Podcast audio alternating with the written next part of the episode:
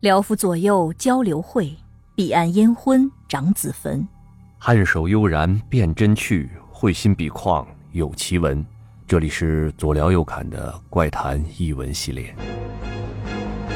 您好，我肖阳峰。您好，我是吉祥。以下故事啊，纯属虚构哈，先把这事儿说出来吧。怎么着，又有风险了？今天我们的主题是阴风阵阵度夏日，毛骨悚然身边事。哦，鬼故事系列了是吗？哎，讲讲这个的时候，你不先得说个保命咒啊，对不对？哦，是是是，但你非要等到晚上十二点录这个节目吗？哎，现在是北京时间七月二号的凌晨十二点零六分，主打一个氛围感，主打一个氛围感，孩子也睡了，狗也睡了，对吧？哎呀哎呀，好吧，咱这儿给大家讲鬼故事。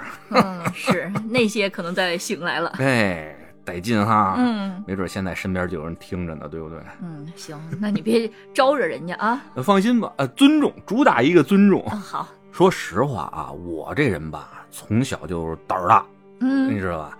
所以呢，就喜欢看一些这些神神鬼鬼的东西，看看他们能不能刺激到我啊，能让我这个嗨起来。是是是，小时候也没少作死。嗯，对，小时候干的作死的事也不少哈。那今天啊，我觉得就把我身边遇到的一些奇奇怪怪的事情啊，给大家聊一聊哦。哎，这自己亲身经历的，或者说是自己身边的人亲身经历的事情，讲起来吧，嗯，代入感可能更强一些。你觉得是不是？是的。好了，话不多说啊，先讲第一个故事。这第一个故事呢，是发生在我一个女朋友身上的。哪一个？就是那个。哎，老几？哎呀，不，交几个女朋友很正常嘛。行行。哎，我这个女朋友，你看，跟媳妇儿说自己女朋友的事情，这是最恐怖的鬼故事。没事，我有大奶风范。哎呀，哎呀，这姐们儿呢，是我大学一同学，你知道吧？山西洪洞人。嗯嗯。哎，山西这地方出美女啊，大家知道吗？哦，是中国四大美人儿。有两位的祖籍可都是山西的哦，是吗？嗯，那不是。看来吃醋是有助于养颜啊，活化血管什么的呗。哎呀，好，明天吃起来。哎，这个给大家辟一下谣啊，吃醋对什么软化血管什么的完全没有什么作用哦。但是醋里边呢，好像有一些什么微量元素，反正都挺好，挺好啊，还挺好。啊，哎，四大美人你都知道是谁是吧？知道啊。哎，你想西施、貂蝉、王昭君、杨玉环，对吧？嗯。哎，西施那是南方人，她老家呢是今天的浙江省诸暨市。嗯嗯。啊，王昭君呢，说是今天啊湖北省宜昌市兴山县的人。嗯。剩下两位啊，貂蝉和杨玉环祖籍都是山西的。貂蝉的祖籍呢是山西齐州人，杨玉环的祖籍呢是山西永济人。嗯嗯，这也是给大家普及小知识点啊。嗨，说的跟你说一遍我能记住似的。哎，没事儿，这节目可以来回来去听嘛。哦，听友们呢也可以看看自己老家那块啊有没有出过中国四大美人啊，有没有是跟这四大美人是老乡的啊？那你们肯定是又狗狗又丢丢，对吧？那像我们河南有没有出过大美人呢？那必须出过呀，那。闻名天下的大美女啊，谁啊？出在你们河南焦作哦，妲己。哎呀妈呀，草丛三表。哎啊，哎，最近说这封神啊，乌尔善那封神要上了啊，爆出了那个妲己的那小美人那跳舞那个视频，哎，看来真不错啊。这个妲己我还是挺期待的啊。我也看了一些花絮，我觉得。是可以期待一下。哎，对，乌尔善这封神系列我也挺期待的，等着上了大家一块看去啊。说起来啊，这中国四大美人，古代四大美人，原来不是刚开始说的沉鱼落雁、闭月羞花这四位，嗯，说的是哪四位呢？最早的中国四大美人啊，说的是很妲己、笑褒姒、并西施、醉贵妃。哦，说的是这四位。后来吧，这个儒家当道以后呢，就觉得这妲己和这褒姒吧，祸国殃民了，哎，不得像那正面人物，哎，就把这两位呢给取缔了，嗯，开除了，哎，给取缔了，换了二位上来，嗯，才有了后来的沉鱼落雁、闭月羞花。嗯嗯嗯，哎，咱是说到哪儿跑到这儿来了呢？呃。哎呀，你女朋友？哎，说女朋友，女朋友，女朋友，山西人嘛，就山西出美女嘛。嗯，说到我那女朋友，那我女朋友啊，那个那届女朋友美吗？还行，那我这女朋友没差的啊。听着啊，没准我女朋友 怎么着？还有听节目的呢。哎呀，还挽回一个听友。对我没有一个女朋友长得不漂亮，好吧？哎，都是又狗狗又丢丢，哎好吧？呀哎，说这位呢是山西洪洞人啊，嗯，就是那个苏三里了嗯洪洞县，哎，就那位啊，又又 又说飞了，不是不是苏三啊，那位叫什么名就不说了，嗯。前女友嘛，嗯，洪洞县人，他呢从小其实是跟着父母在北京长大的，嗯他的爷爷奶奶在洪洞的农村里边一直在那块种地过日子，嗯从小呢也没跟爷爷奶奶见过几面。话说呢，到了有一年的夏天啊，就像今年这个夏天那么的闷热啊、燥热的这么一个夏天，突然呢，老家传来了这么一个噩耗，嗯，他爷爷呀去世了。哦，那爷爷去世，这个家里人得回去怎么着发送一下啊，对吧？嗯，不是发送吗？你说的普通话，我们北京人就说发送，怎么了？不行啊！哎哎呀，，你不要老跟我这个矫情这口音的事儿行吗？我我用北京话跟大家讲故事的时候，你非逼我说普通话，天天的跟新闻联播似的，啊，行行行，别飞了？对吧？那何必呢？对不对？嗯哎，说到上啊，发送得发送爷爷去啊，对吧？嗯他就跟着爸妈一块儿回到了老家山西洪洞县的农村。因为从小在北京长大吧，也不老回这老家的。回去以后才发现家里的亲戚怎么那么多呀？嗯挺大的这个院子里边啊，都挤满了人，都是这个亲戚那个亲戚的哈。那还有一个村儿的嘛？哎，一个村儿的嗯回来以后，得光认亲戚、数人头、叫人名啊，三姑、二大爷啊、六伯的什么的，就认都认不过来了哈。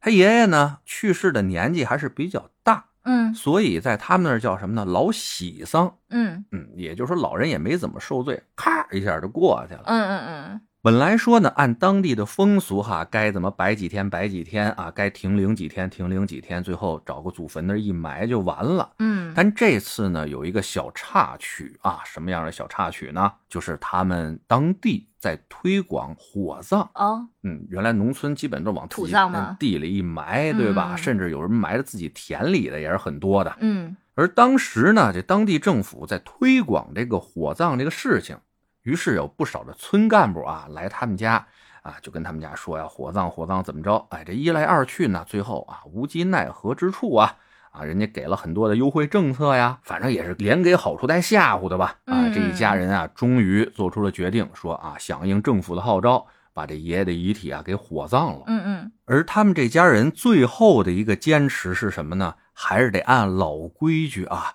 停灵七天。七天。哎，停灵七天，在长院里边搭上灵棚，把这老爷子尸体遗体在那儿停个七天。夏天吗？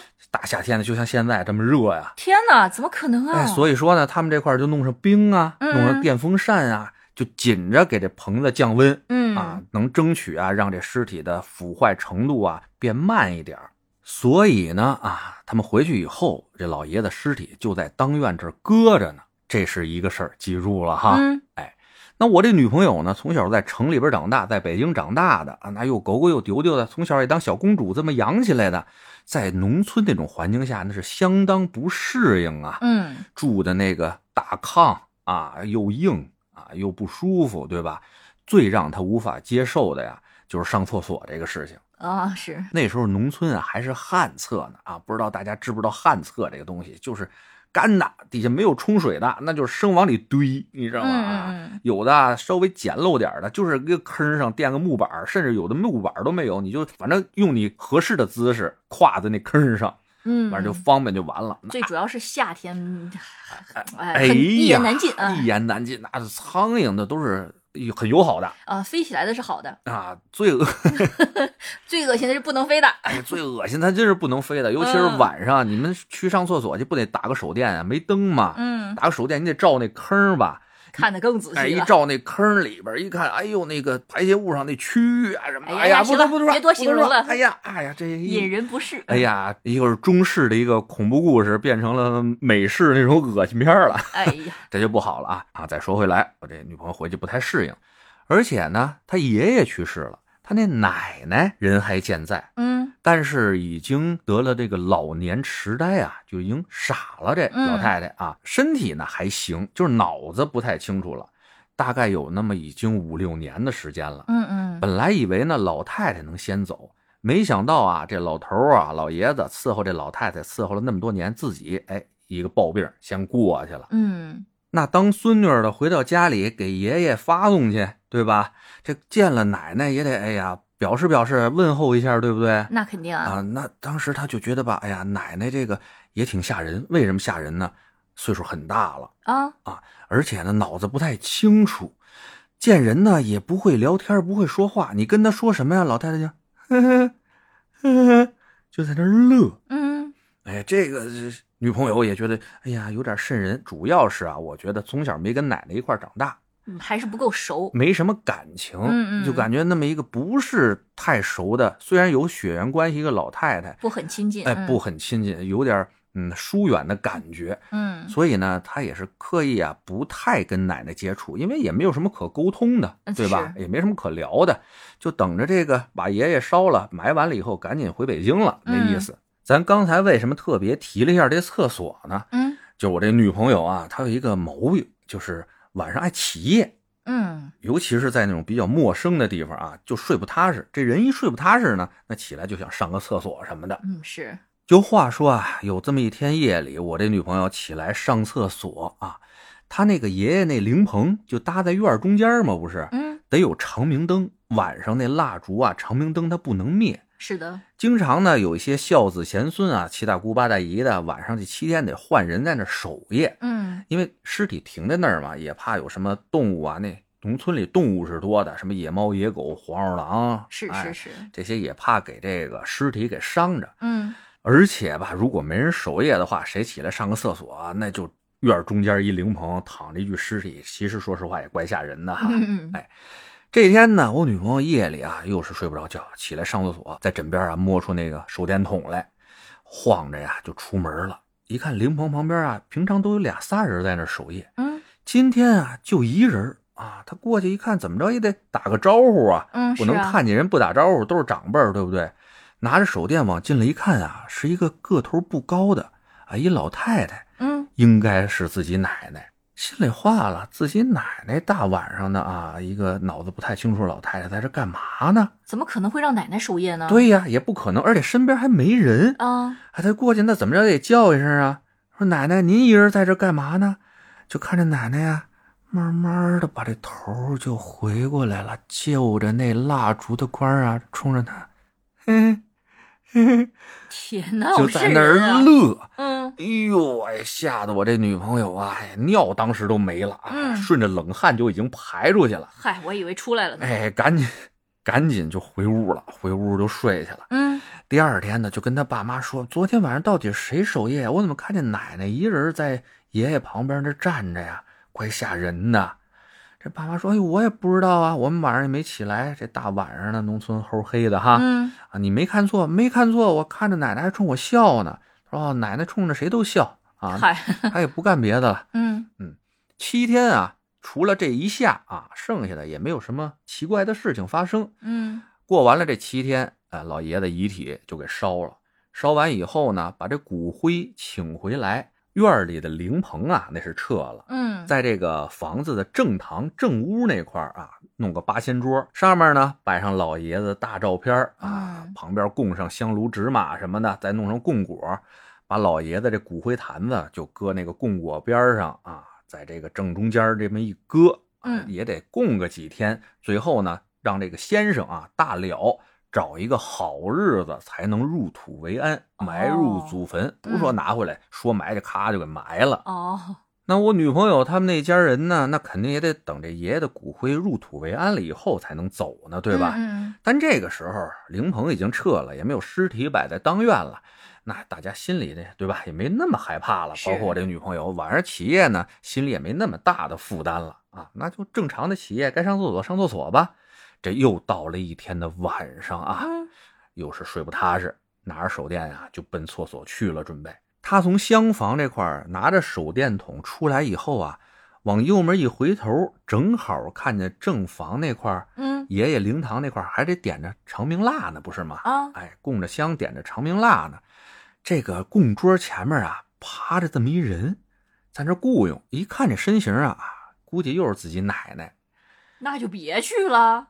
这要不说呢，你知道吧？他就说我我说你就当时就赶紧上厕所去，不就完了吗？嗯，他说不是啊，我看我奶奶趴着那个桌子上，咕拥咕拥的，不知道干嘛呢。嗯，那也得过去看一眼吧，这个别是老太太在那儿怎么着回不去屋了，对不对？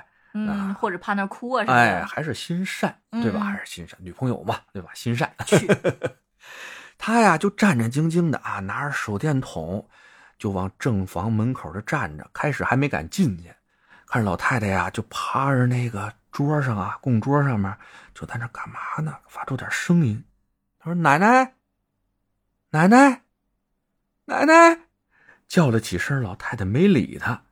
他说：“这进去问问看看去啊。”就就是提着胆子就过去，扒拉老太太肩膀，说：“奶奶，你干嘛呢？奶奶。”这时候啊，老太太慢慢的就把头又转过来了啊，可能是哭过了，夫妻连心啊，那么多年，嗯。转过来啊，她那手电先照着一个通红通红的眼睛，嗯，慢慢呢，他就看见啊，这老太太嘴上啊白花花的，手里抱着个坛子，就在那吃吗？就在那坛子里挖出那些东西，往嘴里正嘎吱嘎吱的往里填呢。再一看，这坛子就是他爷爷那个骨灰坛子。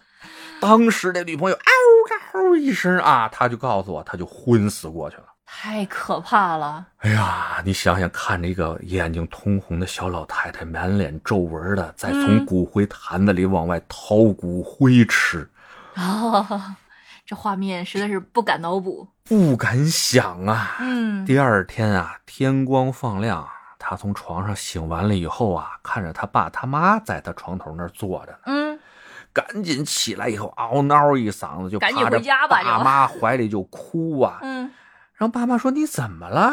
昨天睡在那个正房里是什么意思？在那儿躺着。”这姑娘啊，就一边哭一边把昨天晚上这事儿给他爸他妈就说出来了。嗯，说完了以后啊，这爸妈说：“你这孩子没事儿吧？你奶奶自己在屋里好好的呢，这坛子骨灰坛子也没人动过呀，就看着你啊擦亮的时候啊，有人在这换蜡烛来，看你躺在正屋那儿躺着呢，没别人啊，嗯，你是不是看错了？反正啊，哎，这姑娘是死活不在那儿待着了啊。幸亏啊，这先生这块儿给出的吉日啊，时间不远，隔了一天，后天就是说爷爷可以下葬了。正经把爷爷下葬了以后啊，他们第二天就买上火车票回北京了。他们没检查一下罐子里的骨灰有没有少？哎呀，这个就没细问。嗯，反正啊，人家回来以后啊，见着我那就哭啊，哎呀，嘤嘤儿嘤嘤儿的哎呀，呦，给你心疼的吧？哎呦，心疼坏了。德行。心疼坏，然后就分手了，太吓人了，哎 太吓人了。哎呀，行，这就是我一前女友发生在她身上的一故事。反正这故事她当时给我讲的时候呢，嗯，有点啊，嗯有点吓人。那咱接着了啊，接着讲第二个故事嗯，啊。你想，哎，其实有几个女朋友也挺好的哈。啥意思？咱不能每个故事都讲前女友吧？那我就下次总结一下前男友的故事。这些前前辈们吧，嗯，都为我们提供了不少的故事素材，你看多好，对不对？没事儿，不是他们的，我也安他们身哎上，好不好。行，第二个故事吧，第二个故事咱就不能再讲前女友了，哎呀，咱讲一个啊我自己身上的啊没有女朋友的时候的故事，啊，八九岁吧，嗨，小学八九岁的时候，原来呢我们家住鼓楼后面嗯啊，宝钞胡同，这个跟大家原来聊过嘛。是，那说实话啊，我告诉你，就那片地方，老北京的地方啊，从古至今这种奇怪的故事啊，奇怪的都市传说就没断过趟儿。嗯我呢，这回说一说的不是都市传说，是真正发生在我小时候八九岁的时候发生的一个事情。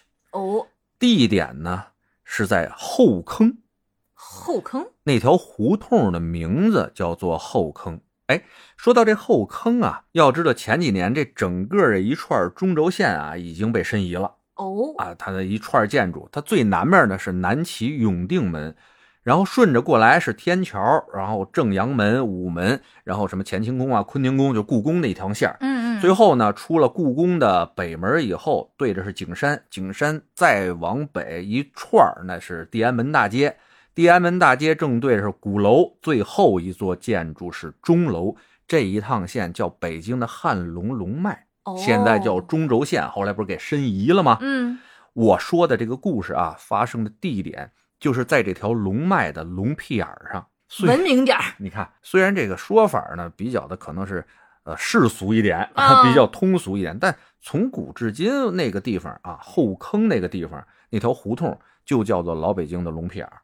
叫龙菊也好，好听一点。哎，龙尾巴就是到钟楼了，嗯钟楼这块儿最后甩过来就出城了，城墙外面就不算了。啊，那个后坑那个胡同啊，整对着钟楼，住在附近的老人啊，都说啊，它是排污出秽的这么一个地方。嗯而且它旁边的那个安定门，嗯，哎，旁边不就安定门吗？安定门原来啊就是走粪车的地方。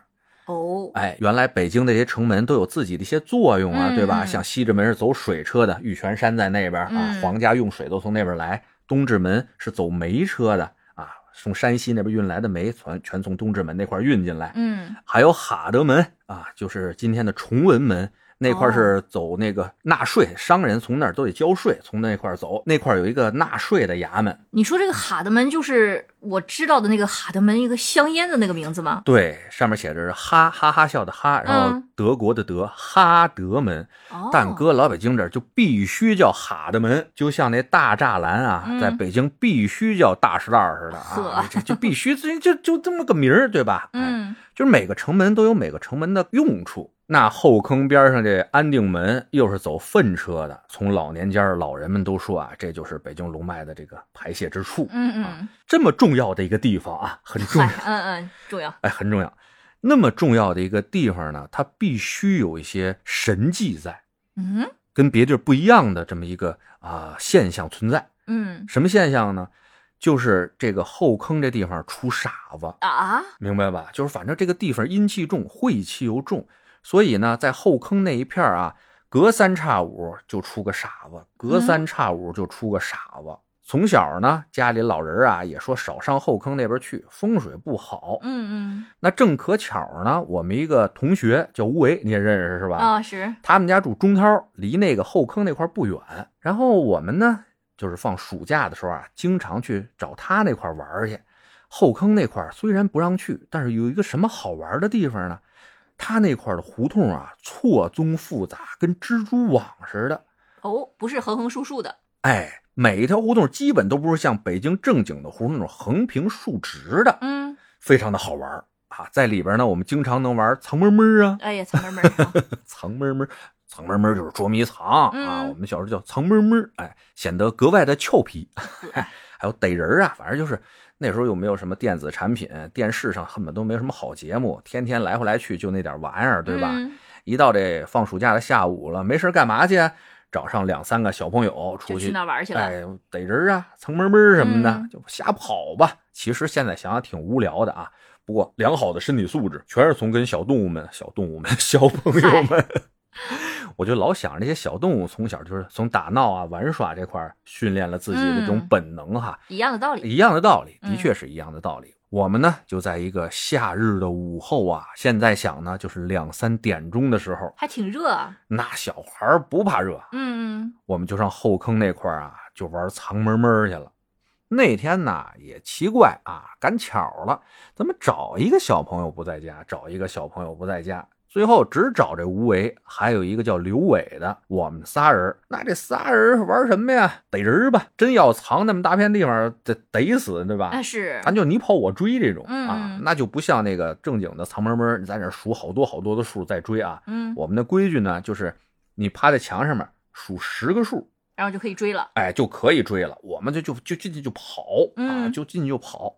你能不能逮着呢？逮着谁谁当鬼，嗯，就这么一个很简单的规矩吧。第一盘呢是这刘伟当鬼，我和吴伟俩人啊，哎，就跑嘛。嗯，刚看他往墙上一趴，还没开始数数呢，我们俩嚓一下就跑了啊！兔子都是我们孙子，跑那叫一个快呀、一个方向吗？啊，就一块跑啊，一嗯块儿跑。我说啊，咱俩一块跑啊，等他追上来的时候啊，咱再来二龙出水啊，呵让他不知道追谁。他只要一恍惚，咱俩不是又出去好几十米吗？嗯，对不对？我们就一块跑。后坑这块不是刚才跟你说了吗？是一个胡同群落，每条胡同呢不长，而且七了拐弯的，交织的非常的细密啊。那天呢，天气我记得很热，而且吧，当时你知道大家都是双职工，嗯一到那个时间呢，大家都在上班嘛，胡同里人本来就少。那天我感觉人格外的少。嗯，你们那个点儿，老头老太太在家，他也不出门啊，哎，对呀、多热呀！而且街上那时候外地人也比较少一点啊。嗯我们呢就一通啊在这胡同里跑，然后呢就看这旁边也的确是没什么人啊，就觉得说哎今天人怎么那么少？哎，刚说到这儿，拐弯看一老太太啊，挺大岁数了，光着一膀子，嗯，老太太，大胖老太太。还有这光景呢？光着一膀，大夏天的，那时候北京老太太可不吝什么的，尤其是住后坑那老北京老胡同的老太太，那都狠着呢啊，啊，光膀子还挺多。光膀子，然后呢在地上啊洗什么呢？进来一看啊，洗肠子呢，嗯，估计想晚上做卤煮啊什么东西，在那啊哎门口弄一水盆洗肠子呢。后来我们过旁边的时候，老太太正好抬眼看我们，看着我们看她呢，就说就冲着我们就喊啊，小么呢，看他们什么呢？哎嗨你看北京老太太那劲儿啊，哎呦这可不敢看，哎脏了眼睛。哎呀，就赶紧往前跑，跑吧，又跑过一拐弯来，那边呢看见一个哎骑三轮车收废品的，嗯那就是收废品喽，那个是外地口音嗯嗯啊，好多河北人原来上北京这块收废品来，嗯，后来被你们河南人给占了，这个这是买卖，你知道这真的就勤劳勇敢的河南人嘛，嗯，对吧？哎，就骑着车在那收废品喽，然后把这收废品的车让过去以后，我们说，哎，咱跑挺远，咱在这等等，好吧？看这刘伟追没追上来、嗯啊？一等不来，二等不来，等了我感觉啊，得有五六分钟了，还没找着这刘伟。我觉得你们这个游戏就玩的很不科学。那个时候又没手机，真的跑散了，怎么联系啊？就很多次啊，我们原来玩藏门找不着人，大家就自己回家了，啊，嗨，就经常有这种事情。真狠。后来呢，等了半天，觉得没这人，咱说回原地找找他吧，出发点那块儿。嗯就奔着出发点那块儿走。这个时候就突然出现一个很奇怪的现象，不知道是什么原因啊？也许天气太热了。当时感觉啊，这个太阳就在我们的头顶上面晒的到处啊都是白晃晃的，晃的人睁不开眼。我们凭着自己的印象呢，就往出发点那边走。这条胡同我们玩的熟成什么样了，都已经，对吧？不可能在里边迷路。但转了几个胡同以后啊，就感觉绕不回去了。也没看见那个老太太吗？再往前走啊，嘿，还真看着那老太太了。哎，哎，就往那老太太那边走吧。咱说从老太太这边来的，怎么又是同样的方向冲着老太太过去了呢？路过老太太身边，特意看了她一眼，然后啊，又听着老太太抬眼看边，小王八蛋，看他妈什么呢？啊，又来了这么一句。后面说赶紧走，赶紧走，哎呀，瞎了眼，瞎了眼。又接着往前走，再一拐弯，哎，又看着那收废品的了，收废品了。这回我们可没在旁边躲着啊，说不行，咱往回走啊，往回走。那刚拐了俩弯儿，回去是不是应该有一老太太呀？嗯，没有，绕来绕去，我们就绕不出后坑这地方去了。鬼打墙。大白天的，在我们熟的不能再熟的这个地方，鬼打墙。当初我们也不知道这鬼打墙这事儿啊，但是、嗯但是啊，当初就是绕不出去了，在这地方绕来绕去，绕了我感觉又有那么将近十分钟，啊，幸亏你们两个人在一起。对一个人画天可挺吓人的啊。嗯绕来绕去，绕了大概又有那十分钟，又看着那老太太了，光着膀子在那洗肠子，然后他又说那句话了。然后他就又冲着我们看他妈什么看小兔崽子，哎，你让我想起了那个电视剧《开端》。嗯，电视剧嗯，开端对，就无限的重复。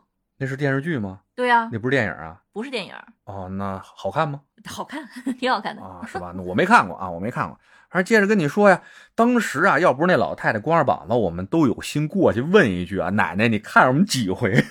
对呀、其实应该盘盘道那。光着膀子不好意思过去嘛，又洗肠子呢。北京那一会儿前面你就会遇到那个骑三轮车的，你可以问他。没毛病，嗯哎，没毛病。然后我们就接着再拐，果不其然，又碰上那个收废品了。嗯，当时啊，俩孩子呀，搁现在的我啊，我就问了。但那时候俩孩子有点，不管是晒傻了，还有点中暑的感觉什么的，有点害怕，也没敢跟那人说话，嗯就说咱咱就反着走，呛着走，走来走去，又走了那么一会儿，正跟那儿着急害怕、带冒汗的时候啊，嗯，就从身后面听见有人喊我们俩：“说你们俩到底玩不玩？怎么回事？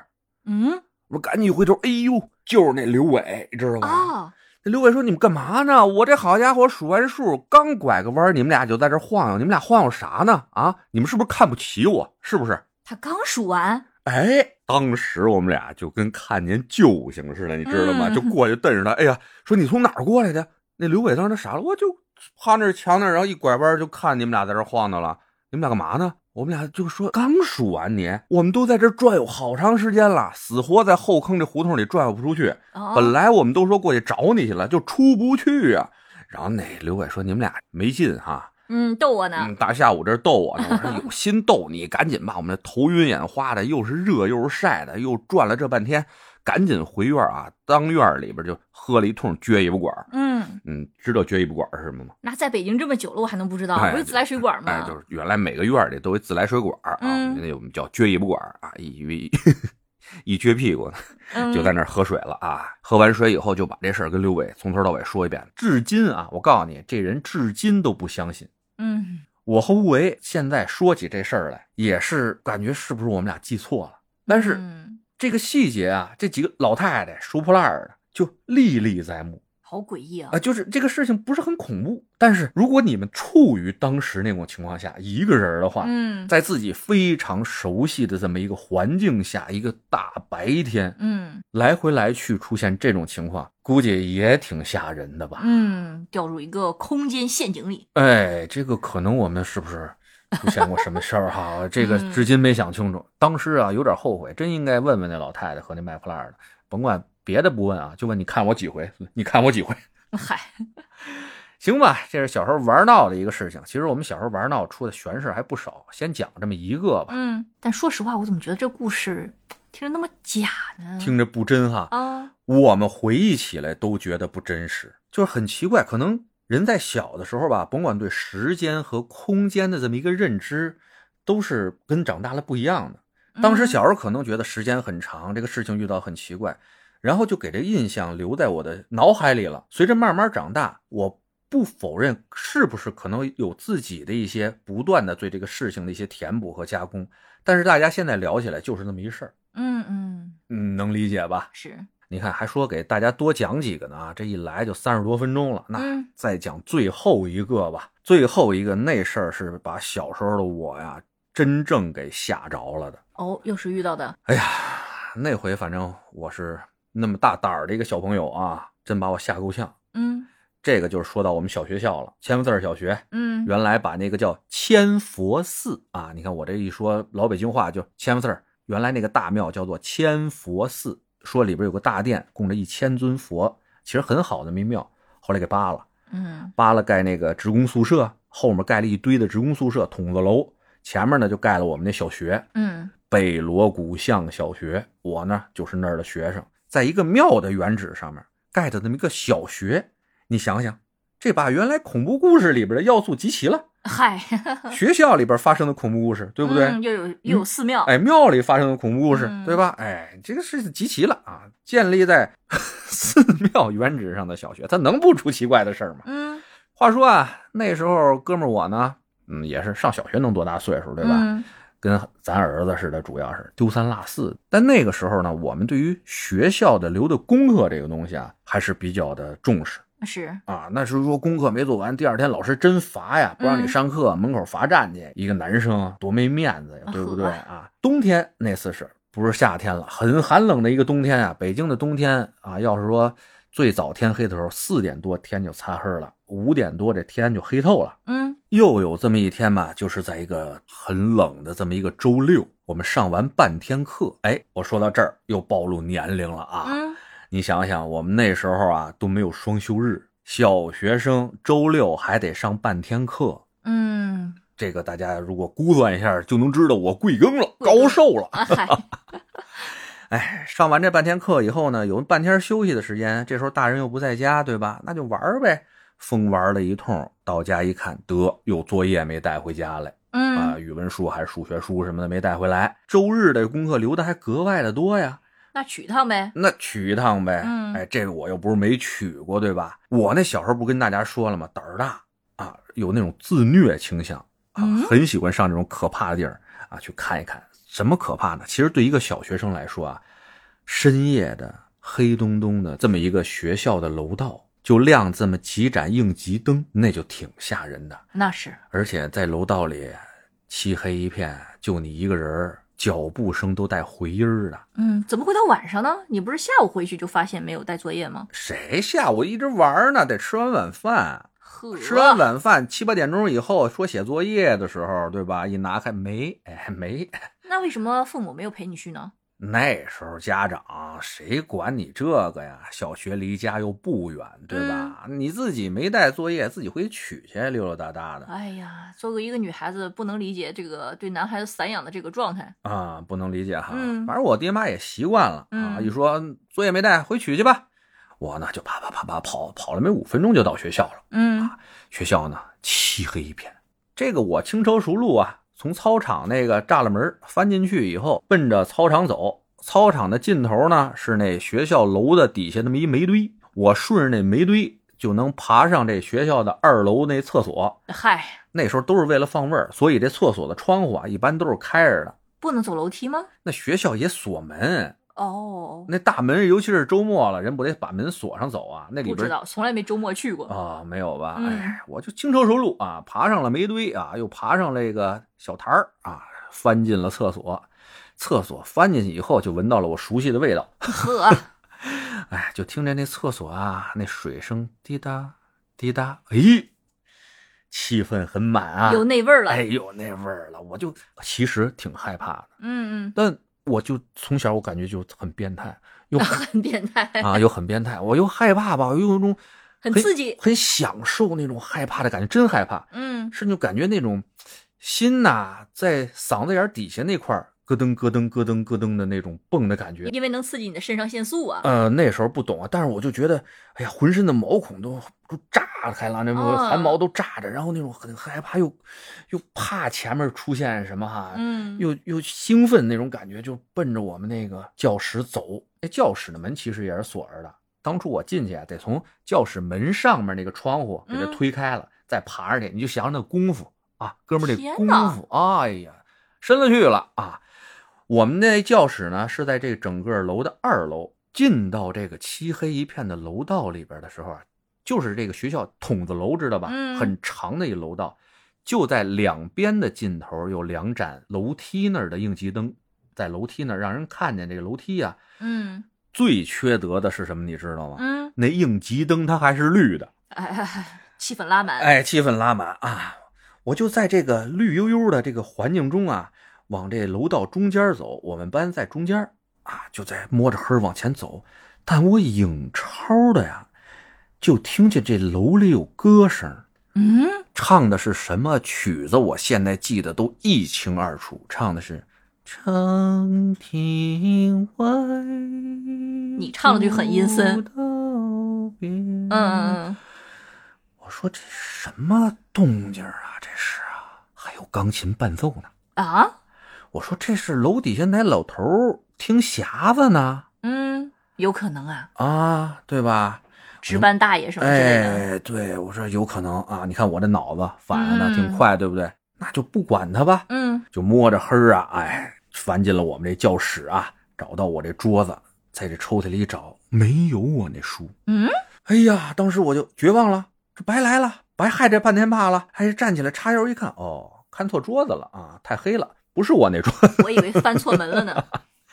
哎呀，赶紧从我桌子里，果不其然落里边了啊！嗯，把这书往这裤腰上一别啊，光着膀子呢，那时候小学生啊，嗯，往这裤腰上一别，没兜啊，又顺着门爬出去，翻出去，落了地以后啊，随着我落地的回音消散，我又继续听到那首歌声。长亭外，嗯嗯，哎，我当时我就说，我要不看看这声从哪儿来的，今儿晚上我算白来了。哎呀天哪，no 作 no die，你知道？就我就必须去啊！而且我不知道为什么这么黑，我为什么不带一手电？嗯，是不是因为那个时候一个电棒是一个重要的家庭的电器呢？所以不舍得让你带上去。应该不至于，哎呀，应该不至于。所以我就摸着黑啊，听着那声啊，就往那声那边走。走到了楼道的尽头以后啊，一听这声啊，是从三楼传来的。嗯，我其实是站在那楼道里边啊，心里斗争了一段啊，嗯，上去不上去？我觉得你就是闲的。这要真是保安大爷的那个匣子的话，你这不是自投罗网吗？哎，我告诉你啊，为什么我在那儿犹豫，就是因为我听见他是从三楼发出来的。嗯，如果是保安大爷的话，他一定在一楼的传达室。哦，他不会在上面巡视，不会，大晚哦上谁会呀、对吧？而且楼下门门锁着呢。他也不能来回来去的拿电匣子，那时候没有说随身的录音机，嗯，他来回来去放那一首歌吗？你听过哪电台来回来去放那一首歌？哦是，你看那么小岁数，我这个思维多么的缜密，你是太害怕了，所以必须要逻辑自洽一下。哎，就必须缜密。三楼有我们的一个音乐教室，嗯那个声音就是从音乐教室里发出的。嗯哥们儿在那儿做着斗争啊，说今天他妈来都来了啊，从小就对这些东西感兴趣，就必须去看一眼。我终于知道你跟你前女友为什么能凑成一对儿了。你俩探险去吧，啊，不是，哎，你想我不不说他啊，不说他没有前女友，哪有前女友？你这瞎说，突然感觉我们不是很合适。别来这套。嗯哎呀，不就我就从小就好这个嘛，嗯对吧？然后我真的咽着口水，扶着那个石质的这楼梯把手啊，就探着头，一点点一边往上看，一边往上挪步。你能感受到当时那种兴奋又害怕的感觉吗？不能，无法体会。上到了三楼啊，这声音是越来越清楚，就是在楼道尽头的那个音乐教室里发出的。嗯从楼梯这儿就能清晰的看到这音乐教室里边亮着灯，嗯，里边整整齐齐的坐满了人。这一刻啊，我就想起了我们学校的一个学校恐怖传说，什么呀？就是在这个学校刚建成的时候啊，那时候没有暖气啊，嗯都是烧炉子。但在有一年的冬天，因为用火不当啊，嗯发生了火灾，烧死了不少学生。传说啊，这些学生的冤魂不散，经常在深夜的时候啊，哎，回到学校里边来继续上课。天哪，做鬼也要学习哎呦，这想到这儿我就越来越害怕了，啊哎！越害怕我越兴奋呐。哎呀，变态！哎，就蔫巴悄的，我冲着那玻璃就走过去了。但硬超啊，就能看见一般的人头在那儿啊，啊，但看不清楚里边的情况，因为什么呢？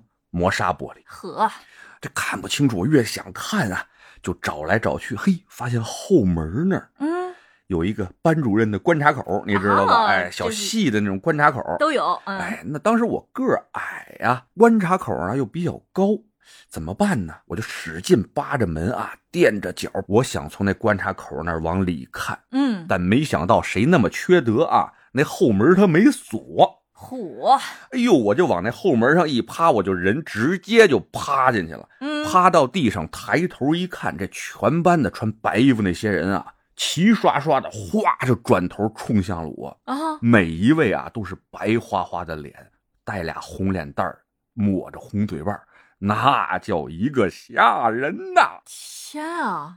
我说太吓人了，你们干嘛呢？你上我们学校的吗？啊，怎么回事？你们？哎人们那边说啊，我们这街道的呀，街道哪个哪个星星袜厂的，我们这租的你们音乐教室，我们排练节目呢。嗯，哎呀妈的，给我吓的呀！我说呢，旁边一个叫新兴袜厂的退休职工，为了参加呀年底的这么一个街道活动，嗯，就是在周末租了我们的那个教室，音乐教室，在那儿排练。天哪，还得穿着服装来。嗯对呀、都穿着他们统一的白色衬衫上台那服装。嗯，哎呦，给我吓的呀！嗯哎呀，当时我说实话，我那是第一次嗯感觉腿软是什么感觉？嗯，嗨，要不然我能不跑吗？嗯，对吧？就腿真的有点软了哈。跑不了了。而且最主要，其实当时也是听见他说话了，嗯，你知道吧？啊，一般要是奇怪怪的玩意儿说话，不至于那么冲，嗨，啊而且还是北京口音。嗯嗯，说明上面在排练，下面的龙门肯定是开着的，你就多余翻那个煤堆了。我又不知道嗯，我这路径依赖嘛，对不对？嗯我这不就爬进来了吗？所以说，还是别有那么多好奇心。啊，是啊，今天咱这讲的仨故事吧，里边还真的没有什么神神鬼鬼的事儿哈。但其实吧，如果大家把这个角色互换一下，你们成为这个事儿的主人公，可能当时大家也得害怕嗯嗯嗯啊。至少我没像前女友一样嗷唠一下我晕过去，对不对？嗨，说明咱还是比较爷们儿啊嗯，胆儿比较大。也就是意识还在。啊，真的腿是软了，的确是软，了，挺吓人的啊！尤其是前面的气氛铺的那么足，对不对嗯啊？行了，在这个炎热的夏季啊，今天讲三个阴风阵阵、毛骨悚然的这么个小故事给大家，你就靠这降温啊？那还行吧，还行吧啊！不知道大家喜不喜欢啊？我是觉得吧，这个恐怖故事啊，并不一定非给你出那种无法解释的神神鬼鬼，对吧？嗯啊，这个有的时候吧，发生在身边的一些事情呢，反而让大家细思极恐。嗯，就比如说啊，我最后的一个故事，当时他们说他们是星星袜厂的退休职工在排演节目，如果我周一去到学校问没有这个事儿呢？嗯我再去星星袜厂问，他们说没有这个组织退休职工搞这个事情呢。嗯，我再回想起来，那些穿白衣服的人是谁呢？这个事情呃对，就有意思了吧？是，我没有作死去问，就让他自洽一下好了。我就信他们是星星袜厂退休职工在排演节目呢。嗯，哎，至少我能睡得着觉，啊好吧？哎，已经自己给了自己答案了。嗯哎，行了，那今天的故事呢就讲到这里。大家有什么奇奇怪怪的故事呢，也能给我们说一说。我们呢，哎，稍微的编纂一下，给大家讲来听一听，嗯也是个乐趣，不是？一起分享一下。哎，得嘞，今儿就这，回见您的。嗯，拜拜。